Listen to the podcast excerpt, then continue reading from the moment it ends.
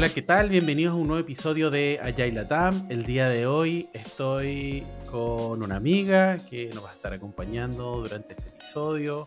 Estoy con Sara Molano, Enterprise Agile Coach en Boston Consulting Group. ¿Cómo estás, Sara? Muy bien, Etienne, muchísimas gracias por la invitación. Para mí es un placer y un honor participar dentro de tu podcast, así que feliz de estar aquí hoy. Muchas, muchas gracias, Sara. Muchas gracias por aceptar la invitación. Y el día de hoy vamos a estar conversando acerca de cómo podemos hablar en público sin miedo, ¿no? Eso que ya no nos da vuelta y todo. Ahí Sara nos va a estar entregando su perspectiva, distintos conocimientos, así que vamos a hablar de cómo hablar en público sin miedo. Sara, cuéntanos, ¿cómo te conectas tú eh, con este tema? ¿Nos podrías, ¿Nos podrías contar un poco más? Claro que sí, Eti. Como tú mencionaste al inicio, yo actualmente trabajo en Boston Consulting Group como Enterprise Agile Coach hace más o menos ya cuatro años y particularmente cuando entré, cuando entré en BCG, me di cuenta que si bien desde pequeña a mí me encantaba hablar en público, generalmente lideraba los eventos estudiantiles, participaba en las misas, todo el tiempo me estaba exponiendo a hablar en público, cuando entré en BCG, el público al cual yo estaba acostumbrada, también como Agile Coach, que hacía varios trainings o facilitaban algunos eventos, el público en BCG era completamente diferente.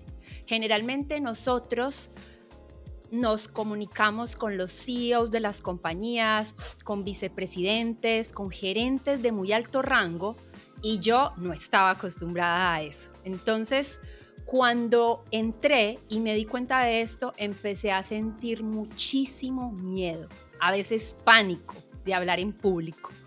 Entonces dije, bueno, esta este va a ser mi día a día y yo lo que necesito es tomar acción, prepararme y empezar a adquirir técnicas para poder superar este miedo de otra manera. Entonces, hace ya cuatro años tomé un curso que se llama Habla como un líder de Speaker Coach y este curso fue un antes y un después para mí en lo que respecta a la comunicación, porque me entregó demasiadas herramientas y técnicas, no para hablar sin miedo, porque de una vez les adelanto que el miedo nunca se va, pero sí para gestionarlo de muchísima mejor manera y tener un impacto importante para las personas a las cuales estaba impactando en ese momento. Muchas, muchas gracias por esa conexión. De hecho, yo quiero comentarle, este no es un infomercial Speaker Coach, pero Sara me recomendó el curso eh, y yo tomé el curso por su recomendación, me gustó mucho, me cambió mucho mi manera de, de presentar y a propósito de su experiencia, eh, me pareció interesante que estuviera compartiendo con nosotros en el podcast. Y antes de profundizar un poco más en el, en el tema, Sara, ¿nos puedes contar un poquito más de ti, además de, de más personal de ti para, para, para ahí, eh, ampliar nuestra visión de nuestra invitada del día de hoy? Claro que sí, Eti. Yo soy colombiana, Llevo ya viviendo en Chile ocho años, soy casada con un chileno y tengo una hija, una hermosa hija de cuatro años y un medio hijo, por así decirlo, que es hijo de mi esposo, que se llama León y tiene siete años. Desde que llegué a Chile estoy trabajando en el mundo de la agilidad. Yo llevo cercana al mundo de la agilidad más o menos 12 años. En Colombia trabajé muchísimo como Scrum Master y como jefe de proyectos en general de la manera tradicional y decidí emprender este nuevo mundo de la migración, viniéndome para acá, para Chile, y ha sido apasionante porque más allá de, la experiencia profesional, conocí a mi familia, tengo un montón de amigos como tú, como tu esposa Celeste, y para mí ha sido una aventura, una aventura muy enriquecedora, no solamente a nivel profesional, sino personal. Antes del mundo de la agilidad fui nadadora sincronizada durante 20 años, sé que me veo joven, por echar un chiste, pero... en, el, alto rendimiento, eso en el alto, En el alto rendimiento fui selección Colombia y también eso me formó muchísimo en todo lo que tiene que ver con la disciplina, con el coraje, con la voluntad, con valores muy, muy bonitos que hasta el día de hoy ejerzo y vivo en mi mundo profesional. Eso para contarte un poco más de mi parte personal. Muy, muy buena toda esa faceta de deportista. Y ahí ya entrando, entrando en tema, a propósito de lo que estamos hablando el día de hoy. Y ahí también les recuerdo a quienes nos escuchan que va a haber un artículo asociado a este podcast en nuestra página en inspiritlatam.com, donde van a poder encontrar las distintas referencias. A veces pasa que como es un podcast, no, no les podemos dejar el video, el libro, eh, el artículo, pero todo eso lo dejamos tanto en la descripción para YouTube como también en el artículo del podcast. Ahí también vamos a dejar más información, así que Sara, ahí si tienes algún libro, referencia, todo eso lo entregamos porque en algún minuto lo vamos, lo vamos a adjuntar, por decirlo así, al podcast. ¿Y, y, cuáles son esos errores comunes que cometemos cuando, cuando hablamos? ¿Qué son, qué son esas cosas que, que nos suele pasar?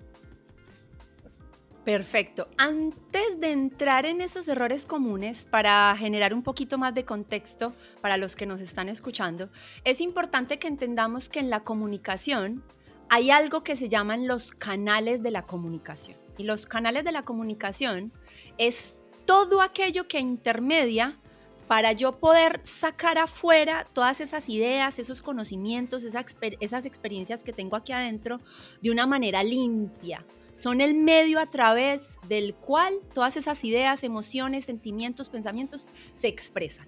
Y hay cinco canales de comunicación. Está la cara, que es, sobre todo en este medio virtual, es el que más al que todo el tiempo estamos viendo. Si ustedes me están viendo, están viendo mis manos, pero se, se, pierden casi que todo mi cuerpo. Entonces, con la cara yo puedo transmitir muchísimo, puedo transmitir todas esas, todas esas emociones que quiero que el público sienta.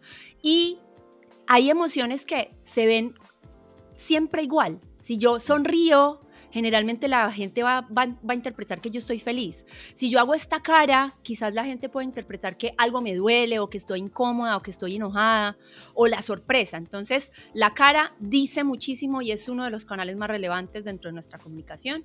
Después tenemos nuestro cuerpo, que es todo lo que no es cara, nuestras manos, nuestras piernas, nuestra cabeza, nuestro torso, los ojos, todo eso tiene que ver con el lenguaje corporal o todo lo que tiene que ver con el cuerpo.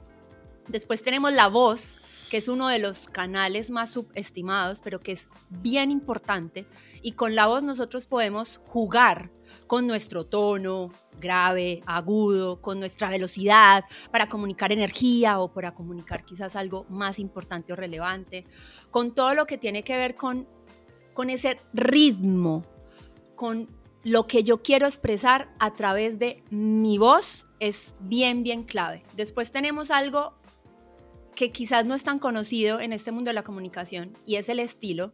Y el estilo es, es, la posición en el espacio con, con la cual yo estoy transmitiendo mis ideas. Por ejemplo, esto es más fácil de entender cuando yo pongo un ejemplo. Uno es el nivel de formalidad que yo uso. Por ejemplo, yo puedo estar hablando contigo, Eti, ¿cómo estás? Bien, como amigos, pero de repente hay alguna pregunta que tú me hagas y yo cambio de tú, tú, tú a usted, usted, usted. Y ahí es cuando nosotros mm. notamos, uy, aquí le pasó algo a Sara, puede ser que Eti le hizo alguna pregunta medio extraña y algo cambió. Y esto solamente es información para tu público. Quizás la gente podría pensar, uy, no sabe la respuesta, se equivocó, pero esto es información y esto le llamamos que hay una incongruencia, algo pasó. Mm. Y el último canal es el contenido. Y el contenido es la estructura que tú usas para poder generar un viaje fluido por las ideas que tú quieres comunicar. Dentro de, estas, dentro de este contenido o estructuras hay un montón, pero nosotros en el curso, o por lo menos yo en particular, utilizo dos, que más adelante podemos profundizar en ellas para que también el público sepa un poquito más, más de esto. Entonces, ya una vez hablándote de estos, de estos canales, yo te hablaba de la congruencia. Cuando nosotros estamos en condiciones normales, yo por ejemplo estoy hablando aquí contigo como amigos y me siento cómoda, feliz y no, no tengo casi nerviosismo, pero cuando me ponen en otro escenario, quizás yo que puedo parecer simpática, elocuente, carismática, en otro escenario ya no parezco tanto. Entonces, quizás si tú me ves dirás, pero ¿y qué le pasó a Sara? O sea, sí, hace un día hablaba conmigo de manera espectacular y ya está miedosa, no le salen las palabras, no es fluida, dice muletillas. Y ahí es que entramos a hablar de los enemigos de la comunicación. Y los, esos enemigos de la comunicación son dos, básicamente. Y tenemos... perdón, antes, antes, antes, de entrar a, los enemigos, que los, vamos a nombrar, quisiera que repasemos estos cinco, estos cinco elementos, a ver, a ver si, si me fue quedando claro. Dale. hablábamos, mencionábamos la voz, ¿cierto? La importancia que tiene la voz. Hablábamos de la cara también, ¿no? De que nuestra cara expresa, expresa mucho. Hablábamos de, eh, a ver, la voz, la cara, el cuerpo. El cuerpo, muy bien. Lo que mis brazos, mi, todo, todo, lo que expresa. Hablábamos también del contenido, que fue lo, último que tú mencionaste, y había algo más. Que, el, estilo. Era? el, estilo. Entonces, estos cinco elementos los podemos conceptualizar eh, para cuando estamos comunicando, ¿no? Para cuando estamos hablando en público. Y desde ahí tú nos dices que hay dos enemigos, ¿no? Exacto. Y para sumar el repaso que estuvo súper bien, Etienne, que, que hiciste, estos canales lo ideal es que siempre estén en congruencia.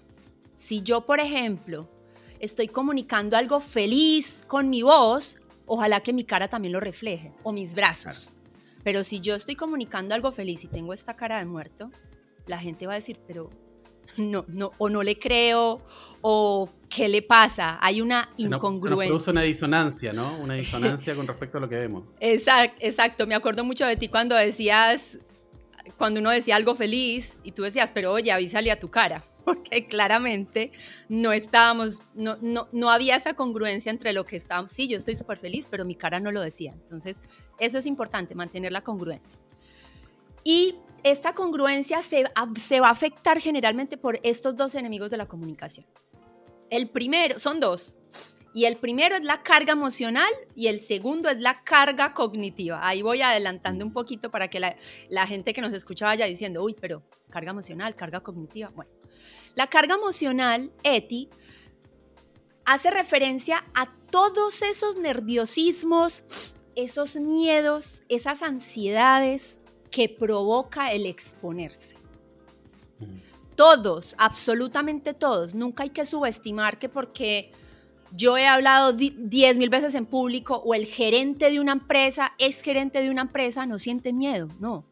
Todos, absolutamente todos sentimos miedo de exponernos, quizás de un brócoli que tenemos y que nadie nos dijo y eso va a hacer quizás que la gente se ría de nosotros o algo que salió de nuestra boca y dijimos, yo por qué lo dije. Todo eso es carga emocional y nos sucede a todos. Esto fue lo que yo les adelanté al principio. El miedo, el nerviosismo, la ansiedad no se va, pero sí se puede mitigar. Se mitiga, no, prepárense para la próxima mágica. No, se mitiga con práctica. ¿Práctica de qué estilo? En todas las oportunidades que yo tenga para exponerme, para salir al frente, para hablar, hacerlo. Obviamente preparándome, que eso también lo vamos a ver un poco más adelante, cómo es esto de la preparación, pero aprovechar todas las oportunidades. el brindis de mi hija, que un amigo muy querido cumplió años, que alguien necesitan voluntarios para hacer el reporte de ventas mensual. Yo, yo, yo, yo, practicando. Y esto ojalá que sea en un ambiente controlado. Controlado se refiere a quién? Ah, yo muchas veces le hago las charlas a mi esposo, a mi hija, no me entiende, la mayoría de veces trato, pero a mi hija, a mis compañeros de trabajo, a mis amigos, a mi familia, y en ese entorno se presta para el error. Mis amigos y las personas que me quieren no se van a burlar de mí porque cometí un error o porque no entendí algo, ¿cierto? Entonces, así yo voy familiarizándome y voy haciendo que todo este todo ese escenario se haga muchísimo más natural. Hay, hay algo que, me, que, que, recordé a propósito de lo que traes de esta emocionalidad y justo también lo conecté a propósito de tu carrera deportiva, de muchos deportistas hablan de este miedo, de esto, de esto que les pasa antes de performar, antes de una competencia. Eh, y me acuerdo que también en algún minuto Simon Sinek lo conecta en algunas de sus charlas que decía que trataban de cambiarlo por el excitement, ¿no? No es que tenga miedo, sino que estoy excitado por lo que va a pasar eh, y es como yo le doy la vuelta a esa emocionalidad para prepararme a, y, convertir esa energía en otra cosa, ¿no? Entonces decía, oye, ¿tienes miedo? No, no tengo miedo, estoy, estoy excited, estoy excitado por lo que va a pasar. Entonces creo que eso también me, que, creo que empezar incluso a resignificarlo desde el lenguaje, eh, como estoy entusiasmado por lo que va a pasar. Estoy, ¿Estás nervioso? No, no, estoy entusiasmado porque eh, quiero que pase, ¿no? Eh, ¿Cómo le vamos dando la vuelta? Claro, incluso esto que dices, yo lo conecto también, no sé si has, este tipo de, de, de experiencias que generan mucha adrenalina, por ejemplo, tirarse de un paracaídas o nadar con tiburones, al principio tú puedes decir, me paralizo, me da muchísimo miedo, pero una vez lo haces, lo quieres volver a hacer. Es como si sintieras una adicción hacia este tipo de experiencias. Y yo puedo llegar a sentir esto mismo, esa misma, ese mismo excitement, esa misma excitación, esa misma emoción con hablar en público. ¿Por qué? Porque yo estoy transmitiendo un mensaje, mucha gente me puede escuchar, es un, es un mensaje con impacto positivo y eso de una u otra manera te retribuye. Entonces uno puede llegar a, sentir más allá de miedo, como excitación o emoción o mucha adrenalina por hacerlo. Entonces, practicando, practicando, practicando, practicando, todo ese tipo de, emociones, ansiedades o cosas quizás no tan agradables se pueden convertir en, en agradables. Gracias. ya tenemos la carga, emocional, exacto. Y ahora, otro enemigo. Sí, exacto. Y ahora pasamos a la carga cognitiva. No sé de ti eso a qué te suena eso de la no sé si se te viene algo a la mente cuando dices uy, carga cognitiva. Aquí yo puedo hacer trampa porque yo hice el curso. Entonces, pero cognitiva me suena a que a que es de la cabeza, ¿no? que, tiene que ver con el cerebro. A ese, a ese ahí podría conectar la carga cognitiva. Exacto.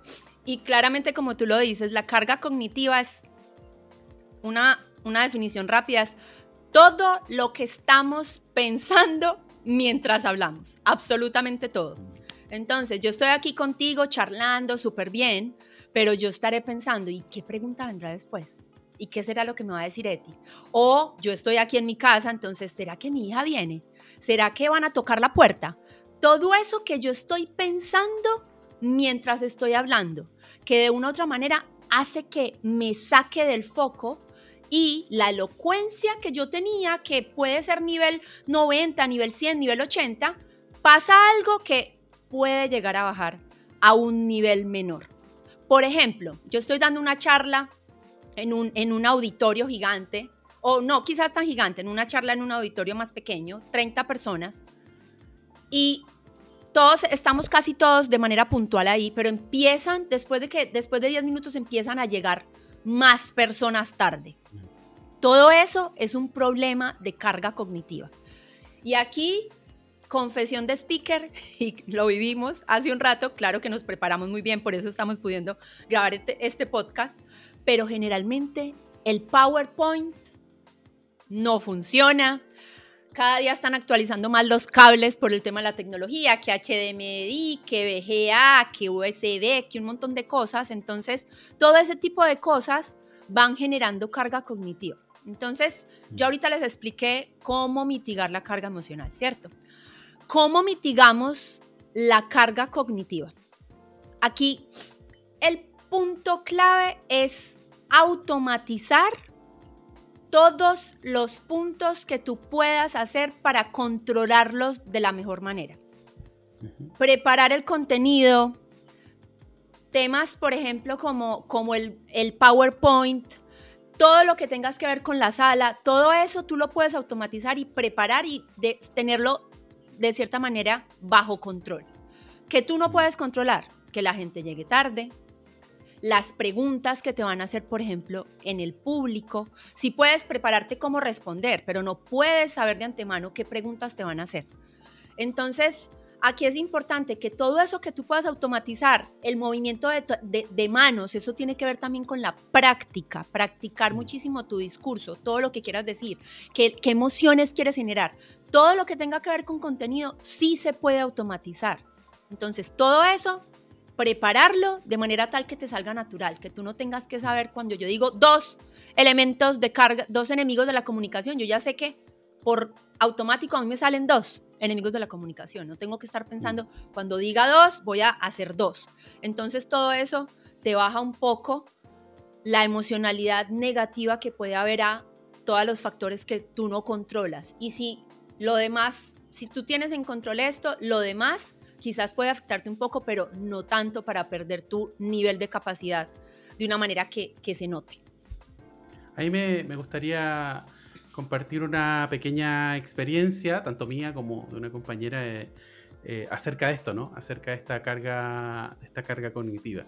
Por ejemplo, yo suelo dar eh, varios cursos o certificaciones y parte de mi método de preparación para evitar esa carga cognitiva, entendiendo lo que dice Sara, a veces a uno en el curso síncrono o en la sesión o donde estemos, nos van a hacer una pregunta, no sabemos lo que pasa y nos van a hacer cualquier pregunta. Eh, que incluso no tiene que ver con lo que estamos hablando ahí, sino que tiene que ver con que alguien tiene una pregunta y la hace. Eh, y yo lo que suelo hacer, por ejemplo, es que siempre trato de estudiarme tres veces lo que tengo que preparar. Y esa es mi forma primero estudio la, la, slide, estudio las notas del orador, que tengo preparadas, porque siempre trato de que, independiente de si está la slide, yo sí tener la nota del orador, porque eso ayuda a mi storytelling, a cómo yo conecto una slide con la otra, un tema con otro, cómo yo recuerdo lo que tengo que decir, me estudio la nota del orador, veo la slide, lo conecto con mi guía de facilitación también, con los tiempos, que ah, incluso a propósito de esta carga cognitiva, nosotros en las guías de facilitación, facilitación incluso tenemos los textos que pegamos en el chat. Eh, cuántos tiempos y todo eso, porque todo eso, en vez de ponerme a escribirlo ahí, lo copio, lo pego. Eh, y está ahí, está el mural, está lo que eh, ocupemos. Entonces, después de estudiar todo eso, lo que me pasa es que llego a, a dar el curso y no estoy preocupado por si sé o no sé lo que me están hablando. Incluso armo la historia, armo la anécdota, conecto con algo que ya había hecho. Entonces llego a darlo y queda solo esto eh, invariable o incontrolable, que, que hablabas tú de la pregunta que me van a hacer. Y ahí lo conecto con otra cosa. Una vez también estaba conversando con una compañera de trabajo y me decía, ¿y qué pasa si me preguntan algo que yo no sé? Eh, y yo le decía, dile que no sabes. O sea, a propósito de, lo que controlamos y lo que no controlamos. A veces podemos decir, sabes que no sé esto exactamente ahora, pero lo puedo averiguar. O con la información que tengo actualmente me imagino que se puede resolver así, que también son cargas. A propósito que tú trabajas en consultoría y yo también, a veces también estamos en ese espacio donde te piden una respuesta, la respuesta correcta y tenemos esa presión también. Y no solo los consultores pasa porque las compañías también pasa eso, que me piden la respuesta ahora, en este tiempo, sin reflexión, dime ahora cómo sigo, ¿no? Totalmente. Ahí, claro, o sea, siempre vamos a poder utilizar el déjamelo consulto y en este mundo de consultoría yo confieso que lo he usado. Sin embargo, hay momentos en donde probablemente no sea posible hacer eso. Entonces hay una, hay una táctica, hay dos tácticas muy, muy buenas que pueden servir para, para esto. Lo primero es que nosotros generalmente estamos por, nuestra educación, y yo sé que en Chile y en Colombia es exactamente lo mismo, quizás en otras partes del mundo no, pero por nuestra, por nuestra educación y ámbito cultural nos enseñan en el colegio a responder inmediatamente a mí me decía, Sara, salga a, salga a la pizarra. Y me preguntan, hábleme de la revolución industrial. Si yo no respondía inmediatamente, la profesora decía, ah, no sabe, siéntese. Entonces, desde muy pequeño nosotros estamos automatizados para responder. Revolución industrial, no, no, no, no, no, no. Y aparte estamos acostumbrados a responder como si fuéramos Wikipedia. ¿Qué es lo que te espera el profesor que tú respondas? La revolución industrial fue un hecho que sucedió en tal año a tal año, murieron tales personas, los referentes de memoria. Pero aquí, una táctica, una táctica que puede servir es, cuando alguien te pregunte algo, tú tómate tres o cuatro segundos mirando fijamente a los ojos a esa persona, como tratando de entender lo que esa persona te está preguntando para responder. No tienes que responder inmediatamente. Y en esos tres o cuatro segundos tratas de, de agarrarte quizás de alguna experiencia que hayas vivido anteriormente y tratar de responderle a esta persona de manera tal que pueda ser funcional, pueda servir a la pregunta que, que, la persona tenga. Esa es una técnica. Y hay otra técnica muy buena utilizando esta misma de las 3-4 segundos, y es la táctica pregunta.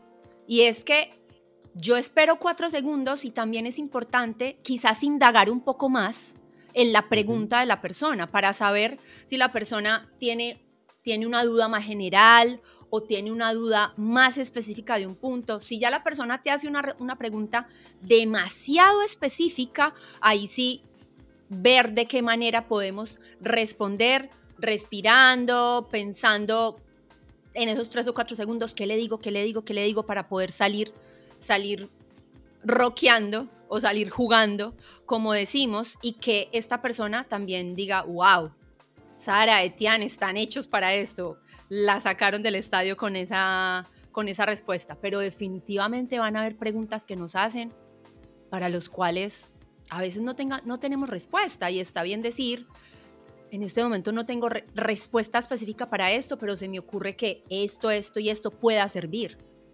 y tratar de, de, rescatar algunas experiencias previas también puede ser una buena manera de responder.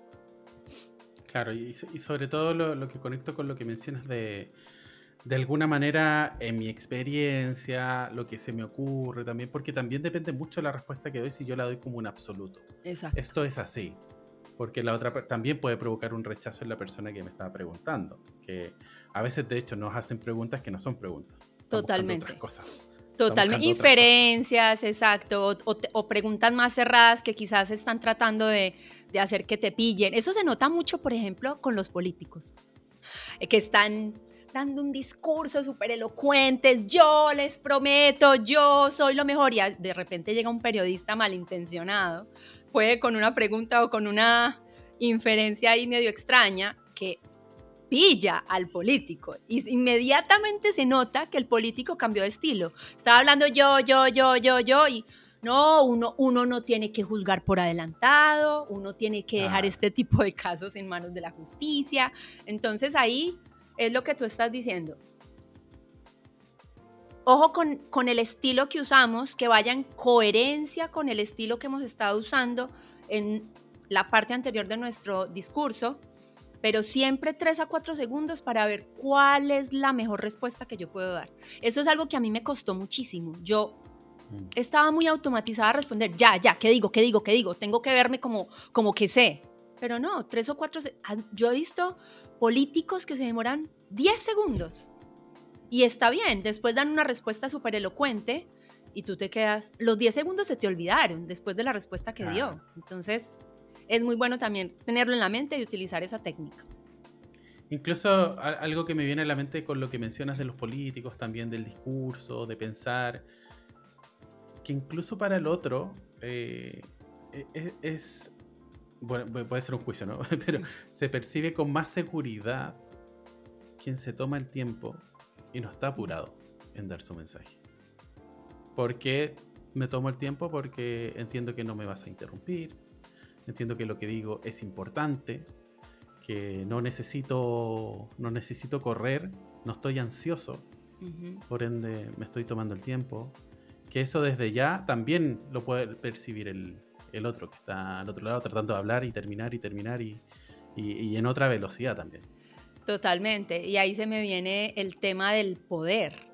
Las personas, el carisma de poder, las personas, bueno, con, con, el carisma podríamos hacer otro podcast cuando quieras, pero así para, para reseñar un poquito lo que estás diciendo, y es que las personas que se sienten que, se demuestran carismáticas hacia afuera, porque el carisma no es que yo diga yo soy carismática, carismática, no, es una percepción que tiene el otro de mí, es que ocupan espacio, se toman el tiempo y eso hace que la percepción que tú tengas de mí es, wow, o sea, esta mujer tiene un dominio, se ve tan carismática, ¿qué será? ¿Qué Hay será? una percepción de control, ¿no? Sí, Como de, percepción de, control, y está asociado con el poder, una de las variables del carisma, que son tres, y tiene que ver con ocupar espacio, el tono de voz, el tiempo. Generalmente los CEOs de las empresas llegan tarde a las, a las reuniones y, y llegan tarde y todos los, los tenemos que esperar. Eso es una variable. Obviamente ahí está ligado también a su cargo, que es, lo, que es una variable del poder tradicional como lo conocemos pero se sienta, saluda a todos, se toma su tiempo. Eso está relacionado también con el carisma y con la variable carisma de poder. Muchas gracias, Sara. Estamos ah, conversando el día de hoy con Sara Molano, Enterprise Agile Coach en BCG. Eh, estamos hablando de cómo hablar en público sin miedo. Ya hablamos de que un poquito que va a estar el miedo, pero estamos entregando técnicas, herramientas, aquí cómo, cómo lo podemos afrontar. Les recuerdo que van a encontrar la información, los artículos, libros, todo lo que nos estamos referenciando en inspiritlatam.com. Eh, puede que nos estén escuchando en Spotify, en Apple Music, nos estén viendo en YouTube también. Eh, ahí les pedimos también que nos sigan en nuestras redes sociales para que estén atentos a los nuevos contenidos, ¿no? Cuando apenas saquemos un podcast como este o más información, eh, que nos sigan en redes sociales. Ya hablamos de los cinco canales de comunicación. Ya hablamos de estos dos enemigos, ¿no? Hablamos de la carga cognitiva y de la carga emocional. Y, ya con eso enfrente, ¿cuáles son estos errores que, solemos cometer? estas cosas que, que incluso a veces no son conscientes, muchas veces no son conscientes, pero cometemos una y otra vez. Claro, yo me acuerdo Tú tomaste el curso y bueno, yo también hace ya cuatro años. En el curso hay un módulo o un track muy específico que dice los errores, errores a la hora de hablar en público y son tres. Voy a pasar rapidito por ellos porque creo que esos son básicos y cuando yo hice el curso dije, uy, yo toda mi vida llevo no sé cuántos años hablando así, qué vergüenza, pero ahí quisiera hablar de otros tres que son un poquito más más claves. Pero los primeros tres así errores básicos que todo el mundo comete a la hora de hablar en público es lastimosamente iniciar un discurso con una muletilla. Yo me meto me meto a reuniones con los clientes que tengo día a día y independiente de la cultura, todas las personas que empiezan a hablar, que no han pasado por un entrenamiento como este u, otro, empiezan con, eh, bueno, el día de hoy yo les quiero comunicar. Y esto es una forma de, iniciar un discurso débil. Casi que es como, eh, yo necesito decir bueno para que la gente me escuche. Pero eso hay que reemplazar, reemplazarlo por un inicio limpio, con tono grave, volumen de voz proyectado, buenos días, el día de hoy. Entonces ya nunca más, por favor, vuelvan a iniciar un discurso con una muletilla como eh, bueno, o otra cosa común, es decir, buenos días, soy Sara, bueno, no, ni en las cinco primeras palabras no va a existir una muletilla, ni nunca, pero por lo menos por ahora. Otro error común es terminar un discurso y este yo lastimosamente todavía digo, lo voy a decir y digo, no, Sara Molano, por favor, está muy... Aquí, aquí a quienes nos escuchan, atentos, que este les pega mucho. nos pega mucho este, esto que nos va a decir Sara. Al día de hoy, yo llevo cuatro años ya entrenando todo este tema de public speaking y todavía, a veces lo voy a decir, no, bueno, pero nunca, por favor, de ahora en adelante, nunca vayan a terminar un discurso con... Y eso, eso quería decir, no, por favor, porque resulta que tú estás haciendo una presentación de un reporte de ventas espectacular o estás haciendo una charla casi TED y terminas con eso y le perdió valor. O sea, es una forma de terminar un discurso también débil. No, siempre ese y eso reemplácenlo con muchas gracias o con gracias. Y punto final, o simplemente con un, con un silencio y ya para señalizar que terminamos la, conferencia, el discurso, lo que sea que estuviéramos haciendo. Pero este es uno de los errores que yo más escucho en el mundo de, empresarial y en el mundo en general. De hecho, con, lo que comentas tú, eh, bueno, eh, tratando de, como lo mucho que, que baja el poder de mi mensaje. Esto es, como, esto es todo lo que tengo que decir. Este no es como una, lo, estoy sub, leyendo, pero eh, es, bueno, perdón. Y eso, es lo que tenía que traer. Que es como de, bueno, termino, no hablo más. Como, no, no, no, termina, muchas gracias. Y inmediatamente el otro, que está al otro lado, al tú decirle muchas gracias, entiende que terminaste. Entonces entiende que puede participar, de que puede preguntar. Un muchas gracias ya es suficiente para cerrar. Sí, te lo juro, Eti, que este es uno de los errores que a mí, uy, Dios mío, hasta el día de hoy me cuesta. Entonces, se entiende que es difícil por, por un tema cultural, como lo hemos dicho, pero cuando vayan a decir, y eso, mm, se muerden la lengua y dicen, gracias. Y punto final, y van y, se sientan. Y el otro error... Perdón, solo para agregar, Sara. Dale. Creo que esto también, a propósito de estos enemigos que mencionamos hace unos momentos, eh, los podemos trabajar eh, escribiendo, lo que vamos a decir. Incluso ese cierre lo escribimos. Eh, Clarísimo, sí. Muchas gracias por haberme acompañado, nos vemos. Y, y listo, yo lo escribí de alguna manera. No quedó como. Porque creo que nos puede pasar. Preparamos todo el discurso, pero no preparamos un cierre. Totalmente. Totalmente, muy buena, muy buena apunte eso. Sí, yo también todos mis discursos, así sea reuniones chiquititas, las preparo y pongo siempre gracias. Como que para, entre más lo veo, más se me queda grabado. Y el último error, Eti, tiene que ver con probablemente esto lo voy a decir explícito porque estoy haciendo aquí movimientos con las manos, pero tiene que ver con las manos. Yo me acuerdo que cuando yo entré al curso hace cuatro años, yo ponía las manos detrás de mi cuerpo. Yo no sabía qué hacer con mis manos. Mm. Dios mío, ¿qué hago con ellas? Me las ponía detrás, me incomodan, necesito disipar mi nerviosismo con las manos, me jalaba los dedos. No, y claramente en el curso lo que me explicaron es, Manos que no se ven y que estén más abajo de tu cintura no hacen parte de tu discurso. Entonces yo estaba desaprovechando mi lenguaje, verbal con las manos de una manera impresionante. O lo otro que hacía, esto también es muy cultural, es en Colombia, en Medellín, nosotros todo el tiempo movemos las manos, todo el tiempo movemos las manos y lo que hacemos es marear al público.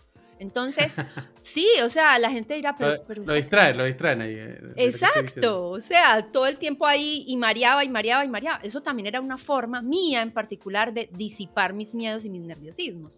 Mm. Entonces, lo que me explicaron es usar la posición base, es una posición que se ve profesional, que se ve que con calma, que deliberadamente tú estás diciendo yo voy a mover la mano aquí porque va en sintonía con mi discurso, no porque sí, porque esto es lo que me enseñaron y a mí culturalmente me enseñaron que mover las manos se veía bien. No. Ahora en para, para describir un poco esa posición base a quienes nos estén escuchando y no necesariamente nos estén viendo, y ahí me puedes corregir tú, serían los brazos a la altura del vientre, todos los dedos juntos, ¿no? Y eh, se va, una mano expresa o las dos expresan y van volviendo a esa posición, ¿no? Eh, y, esa, es la posición que tengo, que, bueno, alguien podría decir que uno forma un triángulo y esas son otras cosas. Pero tenemos las manos finalmente juntas. de yoga, sí. Sí, pero tengo las manos un poco más abajo de mi pecho, ahí, y salen, expresan, como decías tú, arriba de mi cintura, van expresando, me van ayudando en el discurso que estoy teniendo y después vuelven a esa posición base. Exacto, sí, las manos, los deditos van juntos, yema con yema, y van a la altura del ombligo.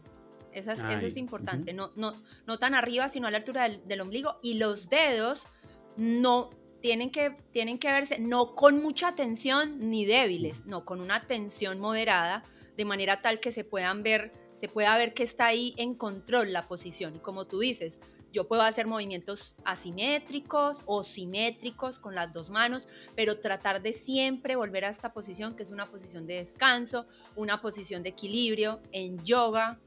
Entonces también te da muchísima paz, muchísima paz volver acá. Yo al principio me sentía súper incómoda, pero ahora hasta sentada, sentada lo hago, porque es una posición que me permite utilizar mis manos en coherencia con mi discurso. Entonces, ese es otro error.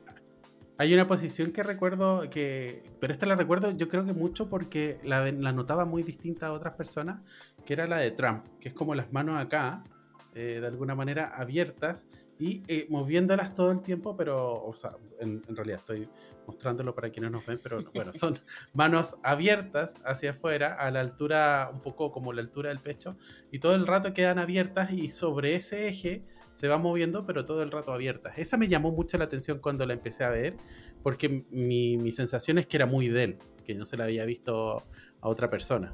Sí, incluso yo no sé si tú has visto a Margaret Thatcher o a Angela Merkel ellas son mujeres que usan mucho la posición base y está muy marcada. Y por ejemplo, con lo que dices de, de Trump, hay, Obama también usa mucho la posición base, pero Trump, lo que tú dices, es muy particular de él. Yo incluso no, no recuerdo habérsela visto, no que yo recuerde la visto en, otra, en otro personaje, pero si tú lo ves a él, esta posición que él hace, que es la que tú explicaste anteriormente, hace que los hombros estén en tensión todo el tiempo. Entonces, mm. de una u otra manera, si tú estás así, tú estás reflejando algo de tensión en el público. En cambio, la mm, posición base hace que tus hombros estén abajo. Entonces te ves en calma y solamente si es que tú quieres subir los hombros por algo en particular, motivar, quizás, no sé, alguna posición, los subes en coherencia. Pero yo a Trump, cuando lo veo, sí, generalmente siento un poco de tensión. Bueno, la, la congruencia con el personaje también. La congruencia con el tipo de personaje que está expresando, ¿no? Exacto.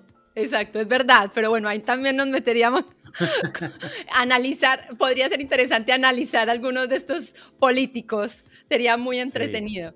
Sin embargo, sí, esto... Sara, no, no has mencionado, nos mencionaste tres errores, ¿ya? Creo que, creo que ya tuvimos el, el cómo partíamos la conversación, que era no partir con una muletilla. Exacto. Con, con un bueno, entonces, como todas estas palabras, sino que evitar eh, las muletillas cuando partimos, ¿cierto? Eh, teníamos otra que, ¿cuál era la segunda, aparte de la muletilla? Terminar con y eso. Terminar con y eso. Ah, no, entonces nos falta... Ah, bueno, la tercera que mencionaste. Posición base, las manos. Las manos, el que me incomoda las manos y todo. Eh, y tú dijiste que, si, si, te entendí bien, que traías tres más. Exacto, sí. Entonces... Solo por hoy, en oferta, traemos tres más. Exacto, tal cual. Tres por tres. Entonces, mira, aquí para los discursos, un error esto más para el mundo corporativo o si eres empresario, esto es importante también que lo tengas presente. Un error que no puedes cometer es no adaptar la presentación al público al que le hablamos. El discurso debe ser interesante en forma y fondo para ese público al que le hablamos. En mi caso particular, si mi público eran CEOs, VPs, que solo tenían 15 minutos para entender la decisión crítica que habíamos tomado, yo no podía empezar hablándole de los datos, del research, del research que habíamos hecho, de lo que dijeron los clientes. No, ¿cuál fue la decisión que encontramos? ¿Cuál es la decisión que estamos tomando? Entonces, ¿quién es mi público? Y adaptar mi discurso en función a ese público es clave. Ese es un error que, que generalmente cometemos y ahí hay un punto y es que creemos que, que somos que, somos, que nuestra capacidad a veces se va a mantener cuando improvisamos. Y esto es falso, esto es un mito. Te tienes que preparar, tienes que escribir tu discurso como tú lo mencionabas, en función a ese público. Ese es el cuarto error. Quinto error, y esto lo aprendiste tú en, en, el curso de Speaker Coach, pero se los voy a comentar también a la gente que nos están viendo y escuchando, y está relacionado a la maldición del conocimiento. Esto suena como, uy, maldición del conocimiento, algo mágico, pero no, no es ciencia nuclear. La maldición del conocimiento lo que, lo que nos dice es que mientras más expertos seamos en un tema, más difícil es empatizar con lo que sabe o no sabe la persona o el público que está detrás.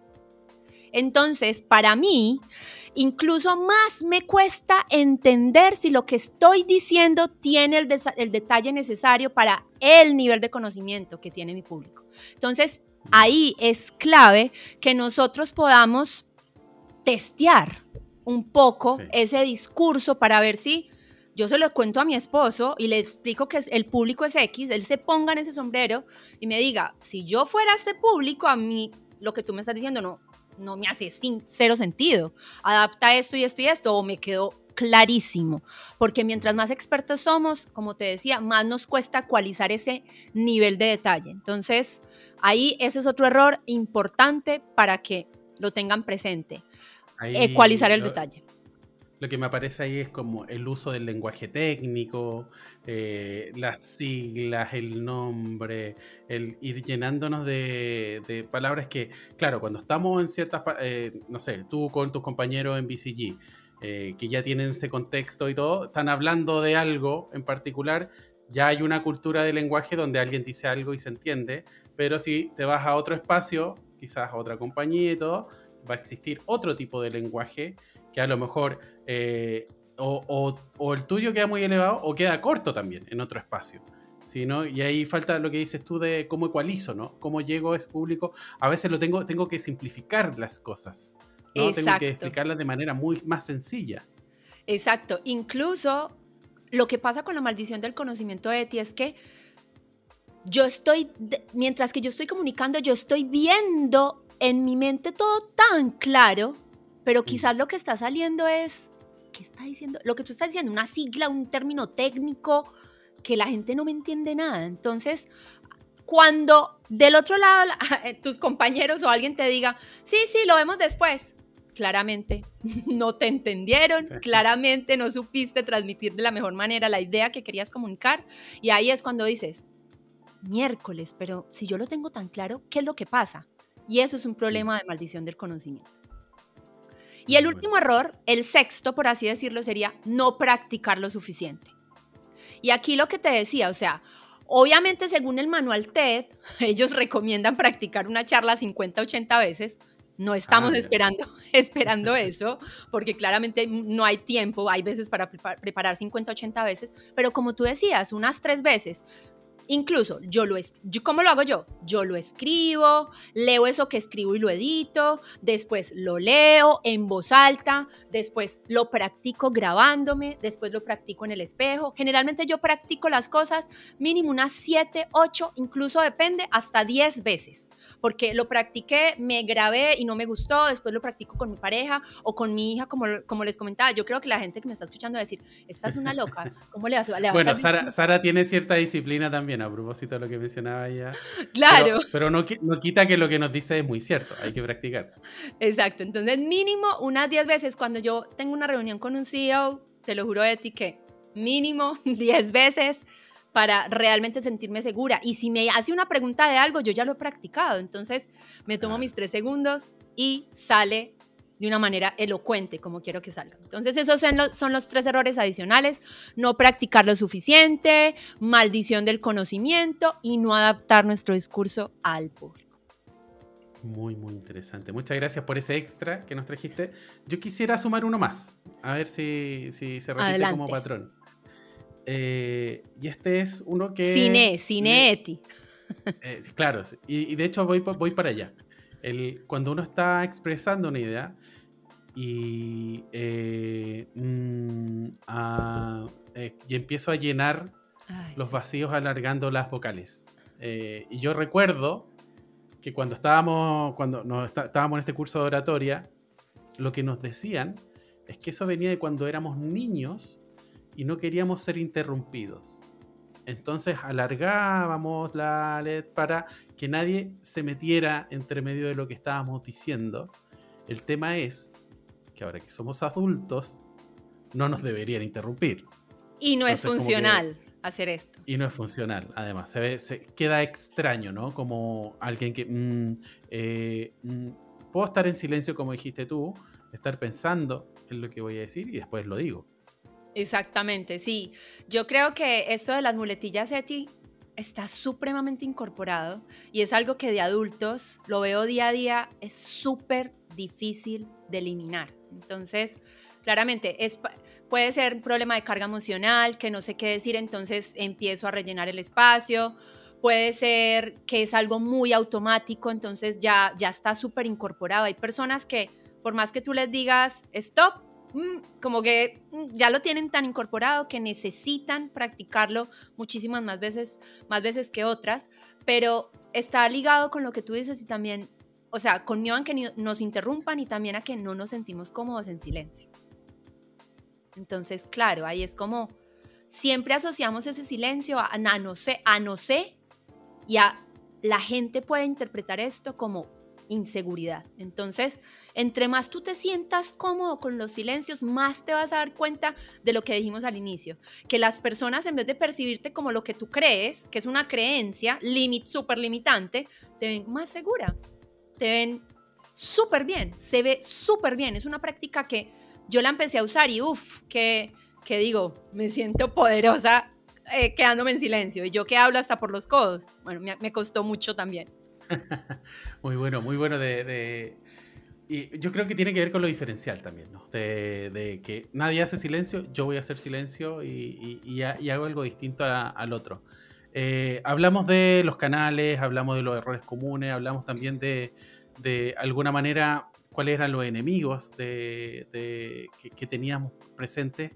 Y, tú lo mencionaste sobre el final, eh, el, hecho de practicar, eh, y ahora lo quiero llevar a la preparación. ¿Cuál es la importancia que tiene la preparación? Y si nos pudieses contar incluso desde tu experiencia, ¿cómo te preparas tú? Creo que nos mencionaste algunas cosas, pero ir complementando. Sí, perfecto, Eti.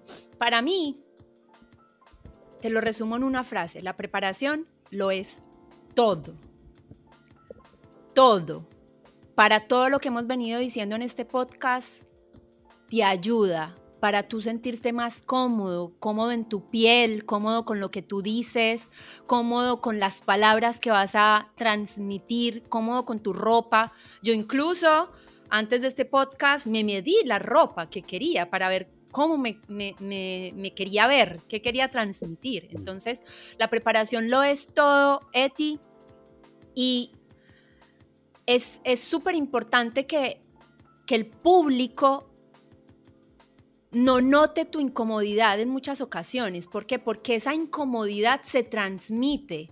Y si, si mi público me está viendo incómoda, el público también se va a sentir incómodo y no va a reaccionar de una buena manera frente a lo que yo diga. Entonces, esas incongruencias, esas incomodidades, como yo dije anteriormente, se pueden mitigar con preparación. Y ahí lo que decíamos antes, yo me preparo siempre haciéndome estas preguntas. ¿Quién es mi público? ¿A quién yo le voy a hablar? ¿Cuáles son sus intereses? ¿Su background? Conocer todo esto te da la oportunidad de adaptar los mensajes que yo quiero a la segunda variable. ¿Cuánto, cuánto tiempo tengo? para hablar. Mm. Entonces, dependiendo de mi público y de mi tiempo, yo empiezo a escribir lo que quiero decir. Por ejemplo, para este podcast, tú me dijiste, este es nuestro público, este es el tiempo, listo, estas son las preguntas más o menos. Yo empecé a escribir, empecé a decir qué vamos a, decir, más allá de que está saliendo súper natural y tú me estás haciendo un montón de preguntas que no estaban ahí, pero, pero independientemente de eso, nos preparamos con, respecto al tema. Entonces, hay, una, hay una base. Hay, una, base, exacto. Entonces, público, duración, empiezo a escribir. Después de escribir, leo lo que escribí. Y después de que leo lo que escribí, lo adapto, lo leo en voz alta. En voz alta, perdón.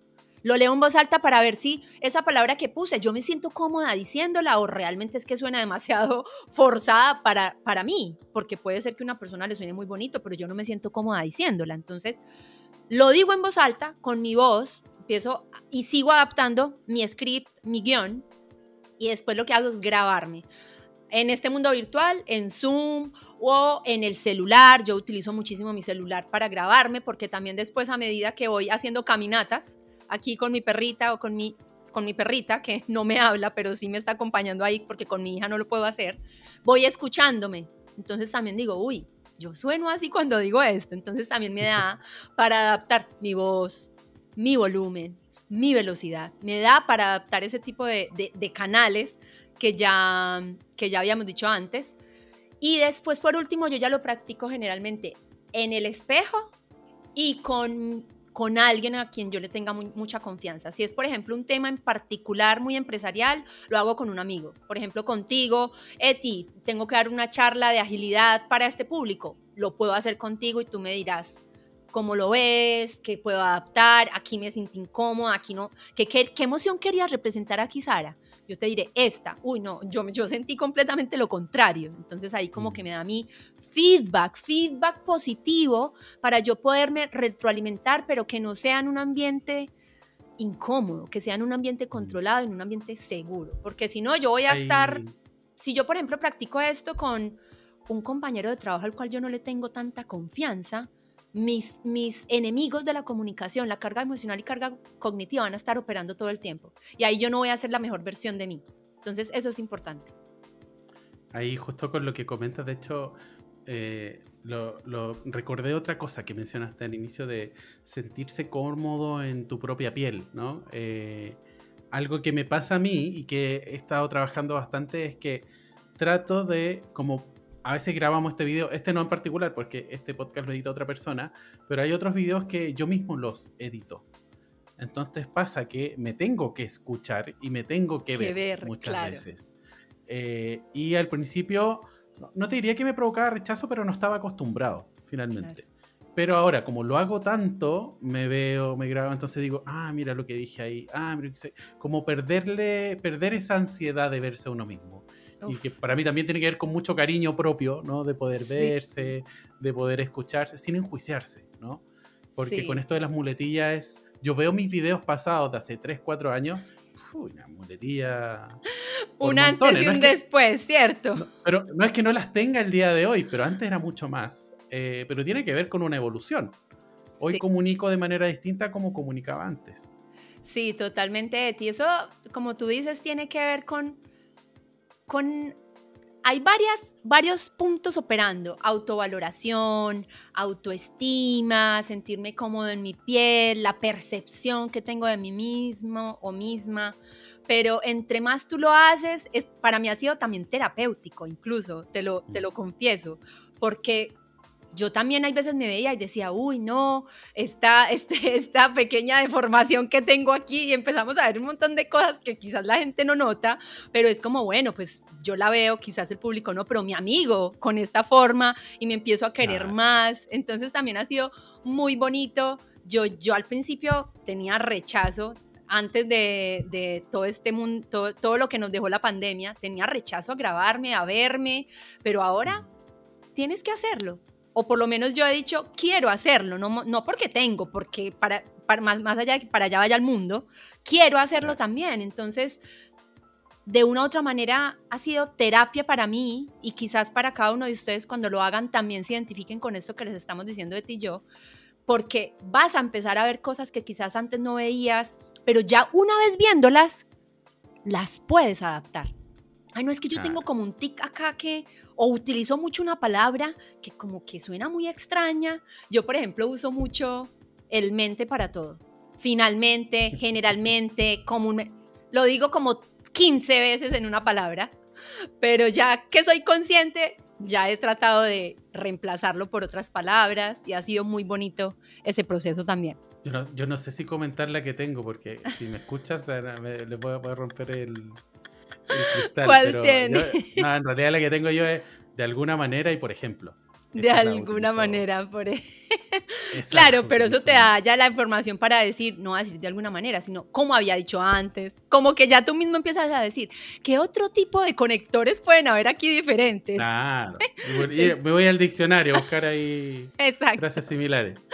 Exacto. Sara, y, y por ejemplo, pongámonos en el caso de que tú en tres días más tienes una conversación importante como la que mencionaste o una charla?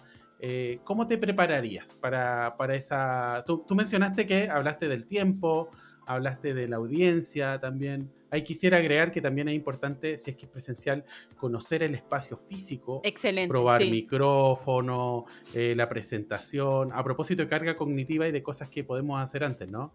Eso también en lo físico importa mucho. Es auditorio inclinado, eh, veo todas las personas, la sala, también muy, muy importa mucho. Tienes cosa toda la razón. Perfecto, Eti. Muchísimas gracias por, por añadir ese punto que es clave también. Mira, yo diría que cinco cosas. El primero, cómo prepararte. Ten un propósito muy, muy claro de ese discurso que vas a dar.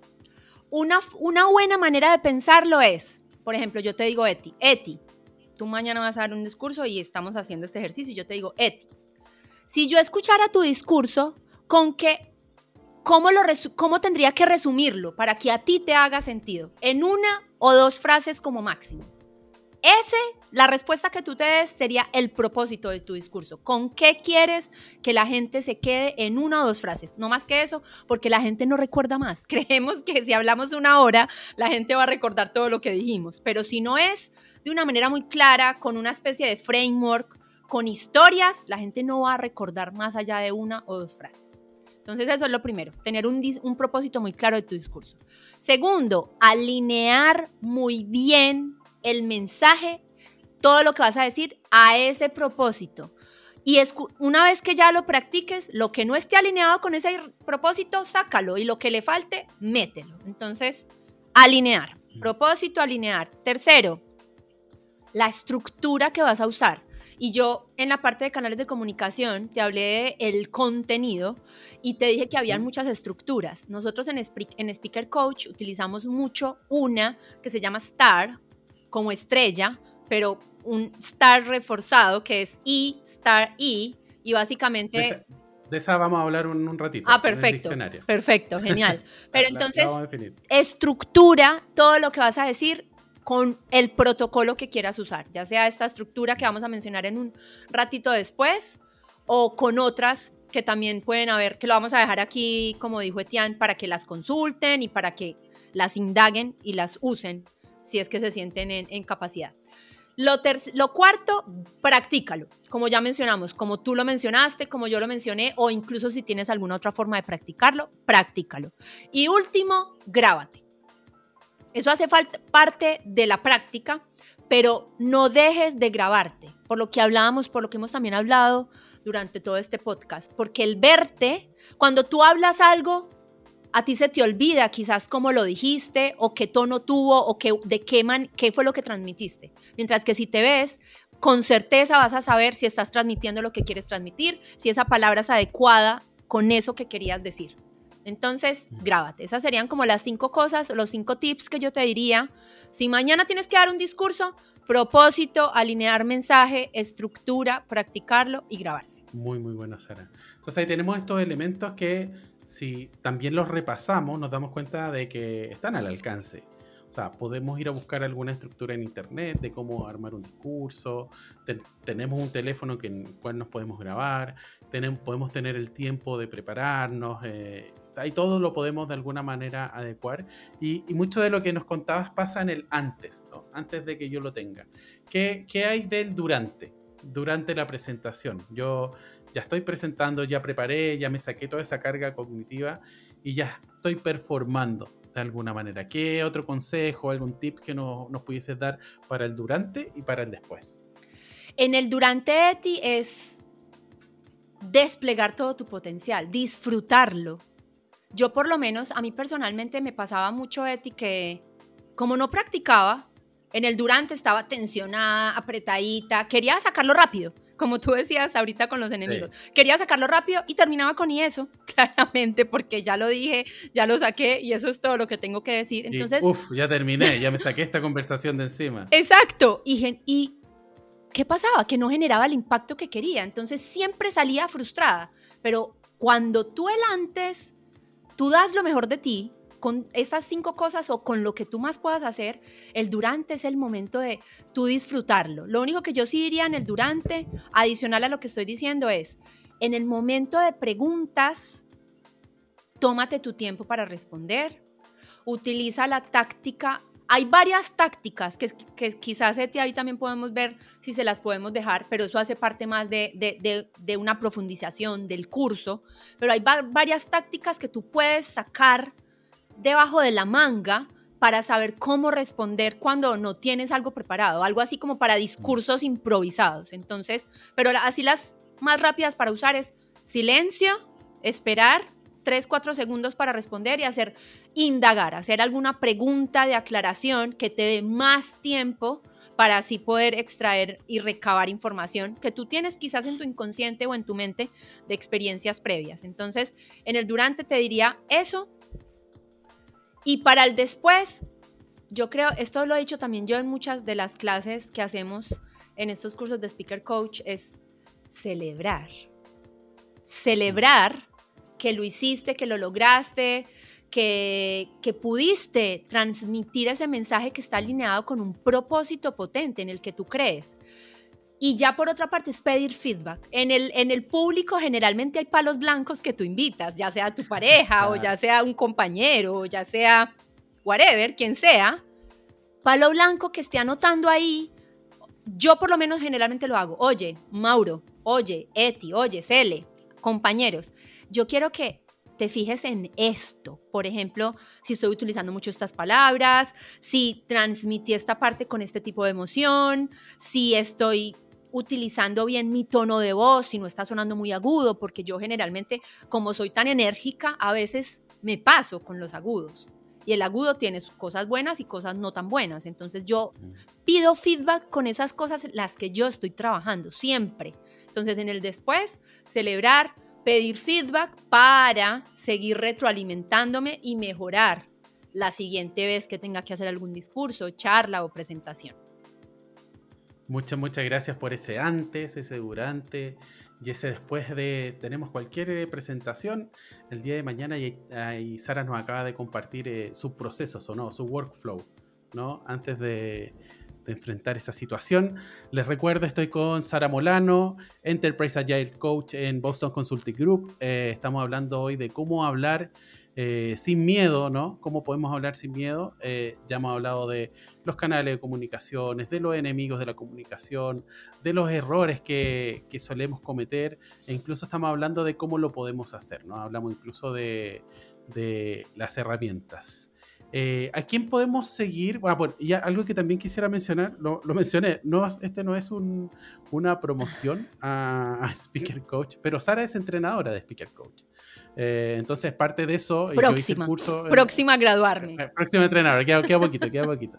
Eh, y mm, yo tomé el curso, entonces era parte de lo que estamos hablando, es parte de la estructura de ese curso que desde ya se los recomiendo. Se los recomiendo mucho. A mí me cambió mucho mi manera de expresarme, sobre todo porque me dio una estructura que vamos a hablar en unos minutos más que me ha ayudado un montón para hablar de cualquier cosa.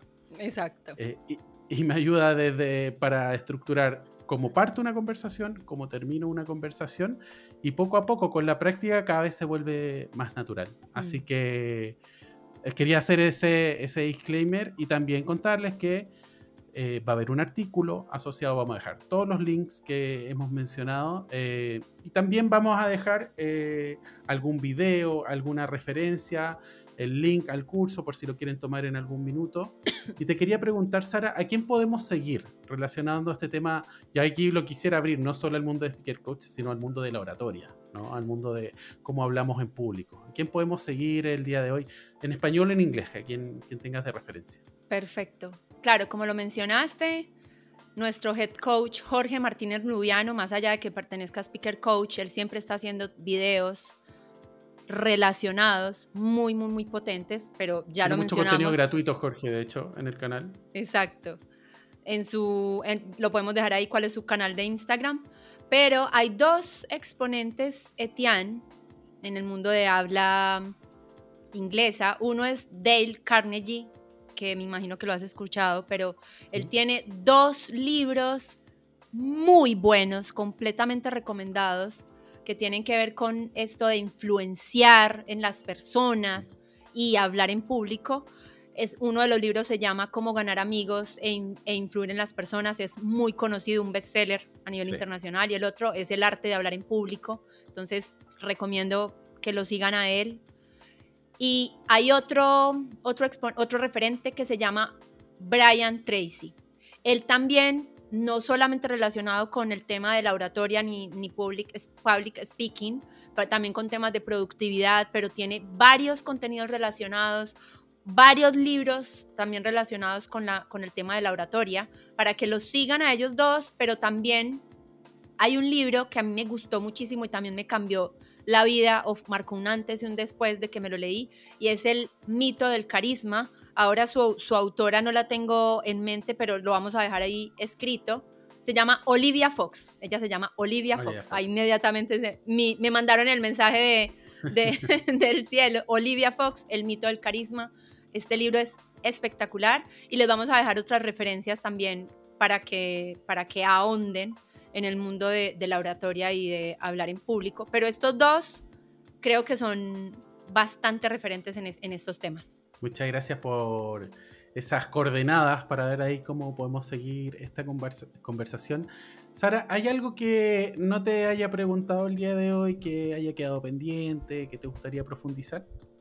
Realmente no, Eti. Yo me acuerdo que una cosita adicional es, antes de empezar este podcast, para los que nos están viendo o nos están escuchando, Eti, yo ya los había hecho antes, pero Eti hizo unos ejercicios de vocalización que quisiera también nombrar aquí. Son súper importantes estos ejercicios y es, antes siempre dar un discurso, incluso todas las mañanas de su vida, hagan estos ejercicios. ¿Por qué? Porque, que ya les voy a explicar cuáles son rapidito porque nuestro aparato de vocalización en la mañana amanece dormido, completamente tullido.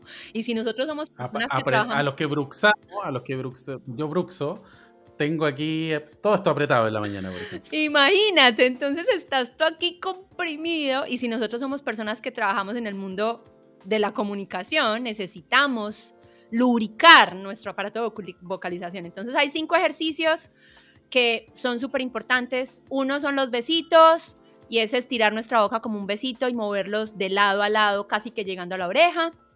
El otro es abrir la boca lo más que puedan, obviamente, sin causar accidentes ni que se vayan como una montaña rusa, como si a, a dañar la mandíbula. Ese, es, abrir la boca, solamente la boca, pero después la montaña rusa es abrir ah, la cara, que es que yo subo las cejas, abro mi cuerpo, ese es abrir la cara.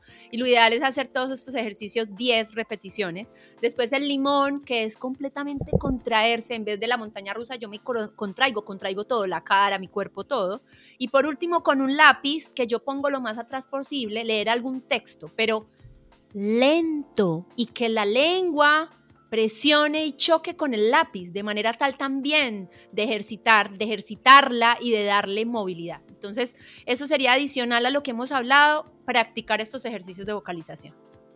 Claro, que ahí el, del lápiz para contarles que uno muerde el lápiz, lleva el lápiz bien atrás en su boca, lo muerde y se pone a leer o a hablar de esa manera y lo que hace es que fuerza eh, y se mueve la lengua, se mueven muchos músculos.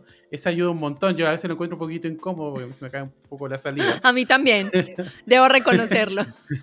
pero, pero sí me, pasa que después tengo todo muy, mucho más relajado en la cara. Sí.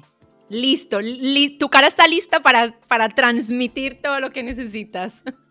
Y, y hay algo, algo más que hago yo, por ejemplo, que tiene que ver con empezar a, a, emitir sonido grave y agudo. Y es como yo lo que hago es como inflo mi boca y hago. Y hago ese ejercicio varias veces. Está muy bueno. Hasta que de alguna manera eh, siento que tengo, puedo recibir más aire para lo que quiero expresar.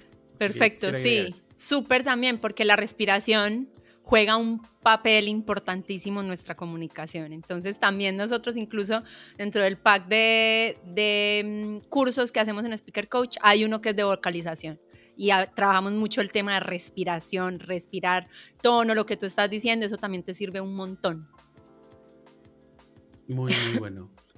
Eh, ya pasando a nuestro diccionario Agile, te quería preguntar por algo que ya dejamos de alguna manera ya mencionamos antes, que es esta estructura del STAR-E, o en el caso de, lo que ustedes le agregan del E-STAR-E, ¿no? Como si nos pudieses hablar de esa estructura.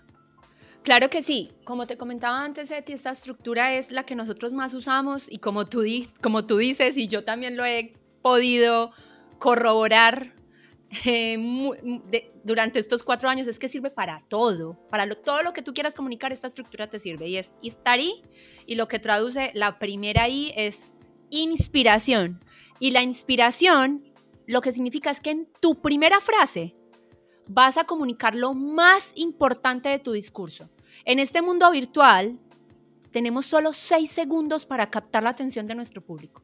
Seis segundos en los que si tú no lo aprovechaste al máximo, la gente se cambió de, video de YouTube, miró el WhatsApp, hizo cualquier otra, cualquier otra cosa y no se quedó ahí para verte. Entonces, inspiración, comunicar lo más importante de tu discurso. Después venimos con la situación y la frase clave de la situación es que es el, ese es, es el escenario base. ¿Qué había antes de que tu producto, servicio o actividad, lo que sea que vas a presentar, entrara en juego? Entonces tú vas a explicar la situación base, lo que había antes de que tu producto o servicio entrara en juego. Después vienen las acciones y las acciones son el proceso, el proceso a través del cual esta situación base que yo dije cambia. Entonces, yo ahí empiezo a decir, yo empiezo con una situación base en donde digo que, las ventas están caídas, que los clientes están yendo, que nuestro NPS está bajando y después empiezo a decir, pero para esto nosotros hicimos A, B, C, implementamos un, un producto que nos logró permitir captar tanto, tanto, tanto y ahí ya conecto con los resultados, que los resultados son cómo es ese mundo nuevo gracias a la implementación de esas acciones y esos procesos y dieron vida a esos buenos resultados, buenos o no tan buenos resultados, porque puede ser también en positivo o en negativo, pero ahí lo importante es dejarlo reflejado y esos resultados yo los puedo comunicar con estadísticas, con testimonios, citando a entes gubernamentales que tengan bastante peso, eso es súper importante también. Y la última ahí es, es la invitación. Y está ahí es muy subestimada, pero es supremamente importante, porque en la invitación lo, lo, clave es que tú le digas a tu público, a las personas que te están ahí escuchando, qué tiene que hacer explícitamente con lo que tú le acabas de contar. Si es que se tiene que inscribir en, en, tu canal de YouTube, si es que entre a la página y adquiera la promoción que tú acabas de ofrecer, ¿Qué es explícitamente eso a lo que lo quieres invitar y que necesitas que él haga como, como punto de acción? Entonces eso es lo que significa el estar ahí y se puede usar para lo que tú quieras, como lo decíamos anteriormente. Muchas, muchas gracias, Sara. Y de hecho, para contarles nuestros videos de YouTube, por lo menos los que hago yo, trato de, tener esta, esta estructura también y incorporarlo. Ahora estoy justo preparando una charla para un evento próximamente que también tiene la estructura en el, macro, ¿no? A propósito de cómo parto, las cosas que muestro, cómo termino. Eh, y cada vez que uno la usa es más fácil. Sí. Es más fácil y uno le va encontrando un juego ahí también. Sí, incluso no sé si te pasa, Eti, que ya escuchas a un montón de oradores y dices, esto no tiene tanto flow. O, lo está ocupando o esto no tiene tanto flow. Si hubiera explicado primero esto, quizás hubiera tenido mucho más flow y yo lo hubiera podido entender mejor.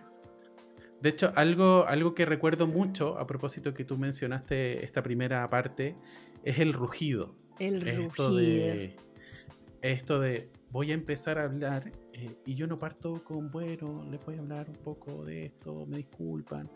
No, mi rugido es potente. Voy a empezar a hablar yo, quiero tu atención. Y ahí yo parto con esta inspiración que podría ser, bueno, a ver, ¿qué puede ser? Eh, el agua potable es la mejor bebida que podemos tener en este mundo. Excelente. Y yo digo eso y parto ya ahí con una, con una atención y empiezo a dar mi discurso de por qué esto es así y todo, pero parto con una frase, de alguna manera, con un silencio también. Inspiradora inspiradora y ahí yo empiezo a hablar sobre, sobre lo que sea, porque podemos estructurarla para lo que sea. Exacto, incluso ahí que mencionas el rugido, yo pasé, no lo dije, no dije su nombre técnico, pasé por ahí, pero el rugido tiene tres características. Llenarnos de aire, respirar. Después que salga lo que vamos a decir al inicio, puede ser buenos días a todos y después decir lo que tú dijiste, con un tono grave, que era lo que yo decía, esto es tono grave, esto es tono agudo, o sea, inmediatamente se nota la diferencia. Mm. Y después con volumen proyectado, que no sea un volumen muy alto gritado ni un volumen bajo como lo que tú dices, porque si no nadie me va a pescar. Pero sí, aire y buenos días a todos, mi nombre es Sara y yo hoy les voy a hablar y así, ese es el rugido. Y tomamos, nos inspiramos en el rugido de los animales. Sí, como, como un león. Exactamente. una leona. Sara, ¿qué está a propósito de que tú eres, o sea, constantemente estás leyendo, estás aprendiendo? ¿Qué estás aprendiendo últimamente? Y si nos puedes recomendar algún podcast, algún canal de YouTube. Ojo, no solo relacionado con lo que estamos hablando, a lo mejor hay algo más que tú estás aprendiendo en este minuto. Sí, realmente yo soy bastante diferencial con las cosas que estoy aprendiendo. En estos momentos estoy compramos una membresía de, no sé si has escuchado este nuevo producto de Masterclass.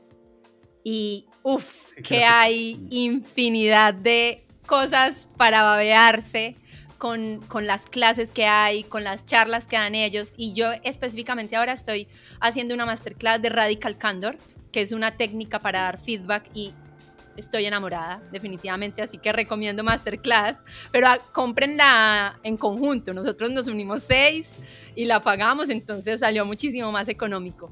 Y también estoy haciendo un curso justamente para tratar los miedos y porque eso es continuo, al final puede que yo, a mí ya me, encanta hablar en público, me encanta hablar y, y definitivamente ya he mitigado mucho, pero pero el miedo está ahí azotando, sobre todo, por ejemplo, a mí para actuar, para tomar decisiones, para salirme de mi zona de confort. Entonces estaba haciendo un curso que se llama Corazón Valiente con una señora, ella es chilena, completamente recomendada. Su nombre es un poco extraño de, pronunciar, se llama Nam Nidam Calza, también se los vamos a poner ahí en el artículo, que saque que saque Eti, pero muy bueno, muy bonito y también así como hobby estoy estudiando astrología. Así que soy mamá, tengo esposa, trabajo en, en una consultora, pero todo el tiempo estoy leyendo y estudiando cositas que me gustan.